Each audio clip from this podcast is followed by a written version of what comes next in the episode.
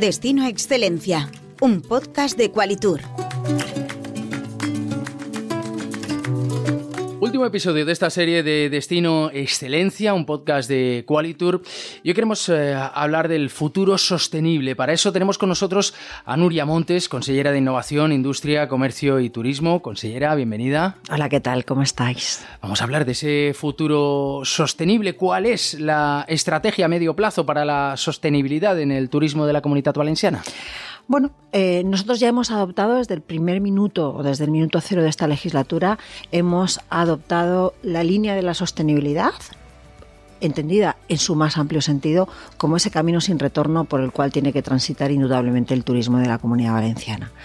La sostenibilidad tiene que empezar, en primer lugar, por una sostenibilidad económica y empresarial. Si no somos capaces de hacer una actividad rentable, poco podremos hacer por una actividad sostenible.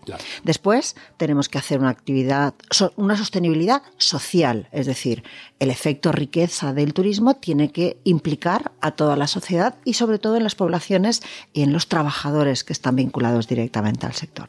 Y la tercera pata en la que trabajamos que son sucesivas, pero más o menos están trabajando de una manera paralela, es la sostenibilidad medioambiental. ¿no? Tenemos que tener una actividad económica que cada vez sea mucho más respetuosa con el medio ambiente y esto solo se puede lograr con estrategias de medición, de tomar acciones correctoras, de seguir avanzando, de seguir invirtiendo, además modificando los procesos, teniendo unos turistas mucho más responsables y con un consumo mucho más responsable. Así que esas son las líneas básicas de actuación en las que estamos trabajando.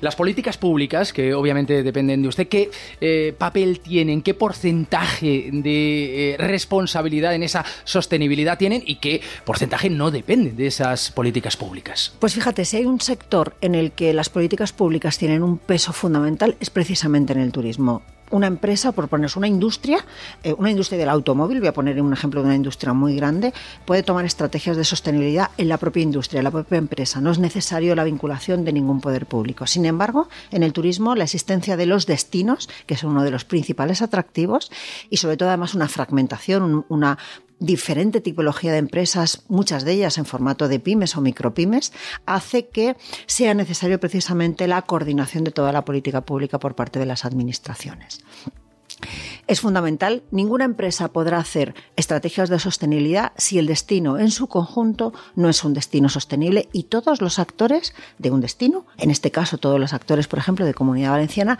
remamos en el mismo sentido y estamos trabajando con las mismas estrategias. Así que nuestro papel es absolutamente fundamental. ¿Y el papel de las iniciativas privadas?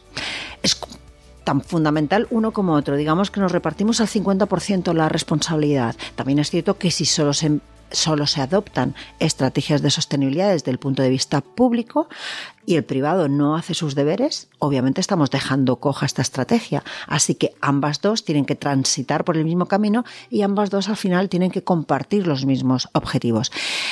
¿Qué es lo bueno? Que lo hemos logrado. Ya sabemos que el sector y los destinos están perfectamente alineados, que los destinos con sus dificultades, porque las administraciones públicas tienen muchísimas dificultades para poner en marcha procesos diferentes, contratar cosas nuevas, adoptar nuevas estrategias, pero lo están haciendo. Y la privada nos lleva muchos años de ventaja. ¿no? La privada ya empezó a hacer sus deberes de sostenibilidad hace muchos años, hacer inversiones que además dependían directamente de su cuenta de resultados para reducir la huella de carbono de los turistas, para reducir el consumo de agua, para hacer unas estrategias que son ejemplo a nivel del turismo internacional. Y bueno, pues ahora creo que estamos llegando a la convergencia perfecta, a ese camino donde nos estamos uniendo los dos públicos y privados y estamos ya caminando juntos. ¿Qué papel juega la innovación en la sostenibilidad turística? Pues muy importante, por no deciros también que esencial, ¿no? Eh, una gran parte de las estrategias de sostenibilidad se dan gracias a la innovación. Si no es porque alguien inventa los paneles fotovoltaicos y además ahora mismo se están haciendo, aquí la revolución además es, es, rapidísima, ¿no? Se circula, hay novedades, eh, cada día se producen novedades. Posiblemente en los próximos años además tengamos eh, nuevas novedades en ese sentido, pero si imaginamos que no se hubieran inventado las placas fotovoltaicas para la generación de energía eléctrica o para la generación de, agua caliente sanitaria o los, bueno, mm, todo ello. Ahora mismo, con menos placas, con menos superficie, seguramente seremos dentro de unos años capaces de producir muchísima más energía.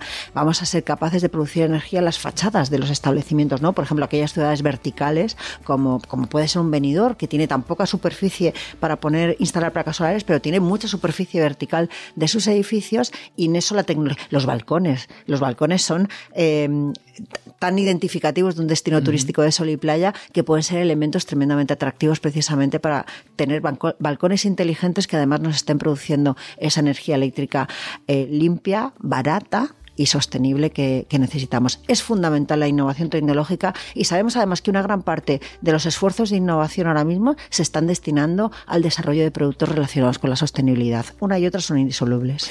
Y a esas tendencias eh, globales, ¿cómo nos estamos adaptando en la comunidad valenciana? Eh, ¿Lo estamos haciendo rápido? ¿Vamos algo rezagados? Pues yo creo que somos bastante líderes en ese, en ese sentido, o por lo menos además queremos serlo. Creo que estamos, somos una comunidad autónoma que en materia turística estamos en las comunidades de cabeza. Sabéis que estamos ahí. Hay cinco comunidades importantes turísticamente hablando: Baleares, Andalucía, Cataluña, Canarias y nosotros somos los que más eh, tiramos. Madrid también se ha posicionado muy bien, ¿no? Pero sobre todo el relacionado con el turismo de verano, el sol y playa. Estas son las cinco comunidades importantes y yo creo que estamos dando ejemplos precisamente de estrategias de sostenibilidad interesantes. Pero creo que en estos años, en estos próximos años, vamos a ser líderes. Seremos el primer destino turístico como comunidad autónoma que obtengamos la certificación en sostenibilidad global. Ahí estamos ya preparando el equipo para obtener este certificado y desde luego ayudaremos al resto de destinos porque sin marcas tan potentes como Benidorm, como Valencia, como Alicante, como Costa Blanca, como Elche, como Castellón, se suman eh, también precisamente a estas estrategias además certificadas. Ya no somos nosotros los que decimos que somos sostenibles, sino alguien ha verificado que todo lo que decimos es cierto y que además así lo hacemos, ¿no? Pues todos tenemos que transitar en ese camino también. ¿Qué importancia tiene la formación en la estrategia de sostenibilidad? Pues eh, otra pata, eh, el capital humano en el turismo es esencial. Siempre decimos que en otras actividades hay una gran posibilidad de mecanización de procesos. Sin embargo, en el turismo el factor humano es no solamente esencial, sino que es nuestro factor diferencial. Esa idea de hospitalidad que hemos inculcado y que además la sociedad valenciana presume de ser una sociedad tremendamente hospitalaria, es la que ha impregnado a nuestra actividad turística, la que nos ha hecho ser diferentes al resto. Y esa hospitalidad está muy relacionada precisamente con aquel, aquel factor de sostenibilidad social que yo decía. Así que formar a nuestro capital humano, ya no solamente en estrategias de sostenibilidad como tales, que tengan conocimientos acerca del cálculo de la huella de carbono o que las empresas pueden tener un, un responsable de sostenibilidad, sino que ellos mismos, porque a la vez somos prestadores de servicios turísticos y a la vez somos consumidores y ciudadanos, también tenemos que interiorizar esas mismas estrategias en nuestro día a día. Y así será muchísimo más fácil que las pongamos eh, al servicio del sector turístico. Mm. ¿De qué manera se está trabajando para equilibrar la demanda turística con la capacidad de carga de los destinos? Bueno, nunca ha habido un, problema de capacidad de carga hasta que irrumpieron en el escenario las plataformas eh, tecnológicas que permiten precisamente lo que nosotros hemos denominado muchas veces la hotelización de las viviendas, ¿no? Em, eso es lo que ha, digamos, ha, roto el equilibrio o ha venido a romper el equilibrio en algunos destinos que consideran o pueden considerar que están más masificados precisamente porque reciben más turistas de los que pueden soportar. Aunque realmente no es así. Nosotros tenemos ejemplos Digo que no es así y, digo también que es un tema que nos preocupa mucho y que tenemos precisamente que poner ahora mismo la tirita antes que tengamos la herida para prevenir efectos indeseables. En la comunidad valenciana no hay ningún problema de capacidad de carga, no hay ningún problema de masificación, no hay ningún problema de turismofobia. Eso lo quiero dejarlo claro desde el principio. Em, el alojamiento arreglado es el que tenemos que defender por encima de todo y perseguir de manera inflexible a la economía sumergida que se produzca en, el alojamiento, porque es donde más se produce, o en cualquier manifestación de la actividad turística. Ese tipo de manifestación no genera empleo, no genera recursos, no genera ingresos para la sociedad y es un modelo absolutamente insostenible. Es precisamente todo lo contrario de la estrategia que estamos siguiendo en sostenibilidad, tanto social, económica como medioambiental, porque esa economía sumergida obviamente no estará poniendo en marcha nada relacionado a un consumo responsable, sostenible, medioambientalmente, eh, contratar energía de fuentes renovables, hacer un reciclaje de su basura. No hará nada de eso, porque es un modelo que está exclusivamente eh, en una generación de ingresos para para sus propietarios o sus responsables. Así que yo creo que esas son las dos vías, pero quiero dejar muy claro para que nadie malinterprete que la comunidad valenciana no tiene ningún problema ahora mismo de capacidad de carga ejemplo, por ejemplo, siempre lo ponemos, Benidorm, ¿no? Benidorm es una ciudad de 70.000 habitantes de derecho y es una ciudad que habitualmente en el peor momento del año, que posiblemente ocurrirá en enero, que es cuando la ocupación hotelera está más baja, pues puede atender a una población que prácticamente lo dobla, más de 150.000 personas. Y su capacidad de carga en un mes de, en un 15 de agosto, que posiblemente mm, tendremos el máximo, estará atendiendo a una población que rozará los cuatro, las 400.000 personas. Y sin embargo el destino no se resiente. Así que hay destinos muy bien diseñados precisamente para este fenómeno turístico que son capaces pues, de multiplicar por, por seis su población sin que el municipio tenga ningún tipo de fractura.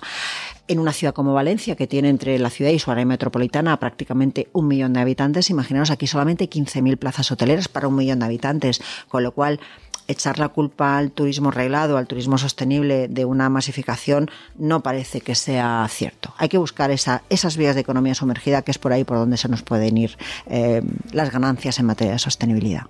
Estamos diciendo que el futuro es hoy, miremos también hacia ese futuro.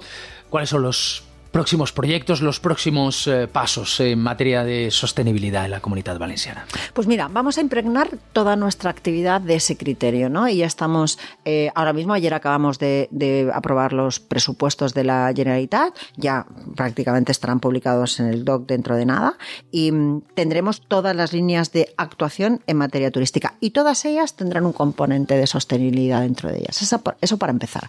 Después nosotros, obviamente, hacemos girar toda la estrategia promocional destino a través de nuestro lema con el que vamos, que se llama, ya lo presentamos en, en World Travel Market, es actitud sostenible. Eh, esa es, eh, que creo que con esas dos palabras que son muy acertadas es lo que queremos. No solamente tenemos que hacer cosas, sino además lo tenemos que hacer, lo tenemos que mostrar, lo tenemos que enseñar y lo tenemos que impregnar en nuestra actitud diaria de todos, de todos los actores del turismo y de todos nuestros consumidores es un factor tremendamente eh, reivindicado y pedido ya por la turoperación y las agencias de viajes. Ahora mismo difícilmente un destino que no tenga una clara estrategia de sostenibilidad va a operar en los mercados internacionales, porque están exigiendo precisamente ese tipo de estrategias. Ellos también están muy implicados. La aviación es uno de los sectores que mayores recursos económicos está invirtiendo en tener precisamente aviones más sostenibles, que utilicen biocombustibles, que reduzcan un 25% su consumo, etcétera, etcétera. Así que ellos también están en esa misma, en esa misma senda. Así que dentro de nuestra estrategia general turística, ¿eh? en todas ellas aparecerá su parte, en unas más, en otras menos, pero su parte importante en materia de sostenibilidad. Finalmente, consellera, no sé si quiere enviar un mensaje a la ciudadanía, cuál es la responsabilidad compartida que tenemos los ciudadanos para lograr un turismo más sostenible. Pues realmente al final eh, la responsabilidad es tan compartida porque nosotros somos ciudadanos y también somos turistas, porque nosotros también viajamos fuera de la comunidad valenciana, ¿no? Tenemos que tener un comportamiento responsable allá donde vamos. Y esto solo con esto y ejerciéndolo ya tendríamos mucho, mucho ganado. Em, pero además tenemos que ser muy selectivos a la hora de determinar eh, nuestros destinos, nuestros hoteles, primar a aquellos que hacen las cosas muy bien precisamente en esta materia sobre aquellos que no han invertido, porque también hay, hay empresas que no están todavía inmersas en esta estrategia y el propio mercado las sacará. De hecho, ya hay algunas que están fuera, ¿no? Las sacará. Así que eh, mi mensaje, indudablemente, es un mensaje de, sobre todo, de, esperanza, ¿no? Porque a pesar de esas voces que hablan, y sobre todo decía además que para, para hacer todo esto no es necesario crear ningún impuesto. ¿eh? Los turistas ya pagan, los turistas en la comunidad valenciana ingresan o pagan de impuestos alrededor, este año terminaremos en más de 4.000 millones de euros, con lo cual creemos que la aportación al, erario público mm, en, impuestos es suficiente como para financiar no solamente la estrategia de sostenibilidad, sino financiar muchísimas más cosas que esos 4.000 millones no tendríamos si no tenemos actividad turística. Así que vincular una figura impositiva con una estrategia de sostenibilidad es una, bueno, una ficción que alguien ha querido crear para precisamente los que hemos derogado la tasa turística decir que es que no tenemos ninguna estrategia, vamos a perjudicar la sostenibilidad del destino. Nada más lejos de la realidad. Nosotros tenemos muy claro el camino que transitar y tenemos muy claro también que no hace falta penalizar económicamente a nuestros turistas para eso. Nuria Montes, consejera de Innovación, Industria, Comercio y Turismo, muchísimas gracias. El placer siempre es mío estar aquí. Escucha todos los episodios de Destino Excelencia en Plaza Podcast o suscríbete a tu plataforma de audio favorita.